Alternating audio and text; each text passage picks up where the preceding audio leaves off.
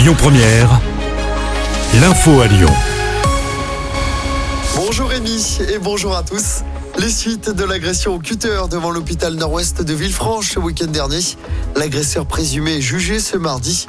Pour rappel, ce samedi après-midi sur le parking de l'hôpital, un quinquagénaire a agressé au cutter son beau-frère. La victime grièvement blessée a reçu 10 jours d'ITT. On ignore encore les raisons de l'altercation. À quatre jours du début du salon de l'agriculture, Emmanuel Macron reçoit les deux principaux syndicats cet après-midi. Hier, de nouvelles manifestations d'agriculteurs ont eu lieu à Dunkerque et à Marseille.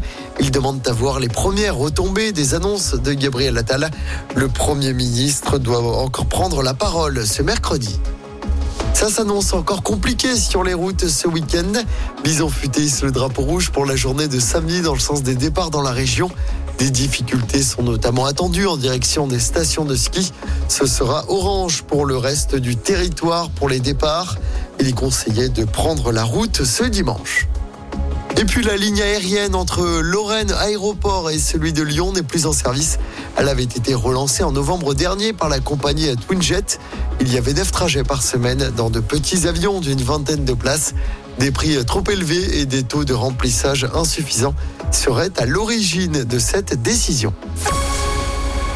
Lyon vous doit beaucoup l'hommage d'Emmanuel Macron à Jean-Michel Aulas. L'ancien président de l'OL a été distingué du grade de commandeur dans l'ordre national du mérite des mains du chef de l'État lors d'une cérémonie hier soir. De nombreux invités étaient à présent à l'Elysée. L'actuel propriétaire de l'OL, John Textor, la ministre des Sports, Amélie Oudéa Castera, l'acteur lyonnais, Clovis Cornillac ou encore le président de l'Asvel, Tony Parker. Le jackpot pour un habitant du Rhône, un chanceux ou une chanceuse du département, a remporté 12 millions d'euros lors du loto de la Saint-Valentin.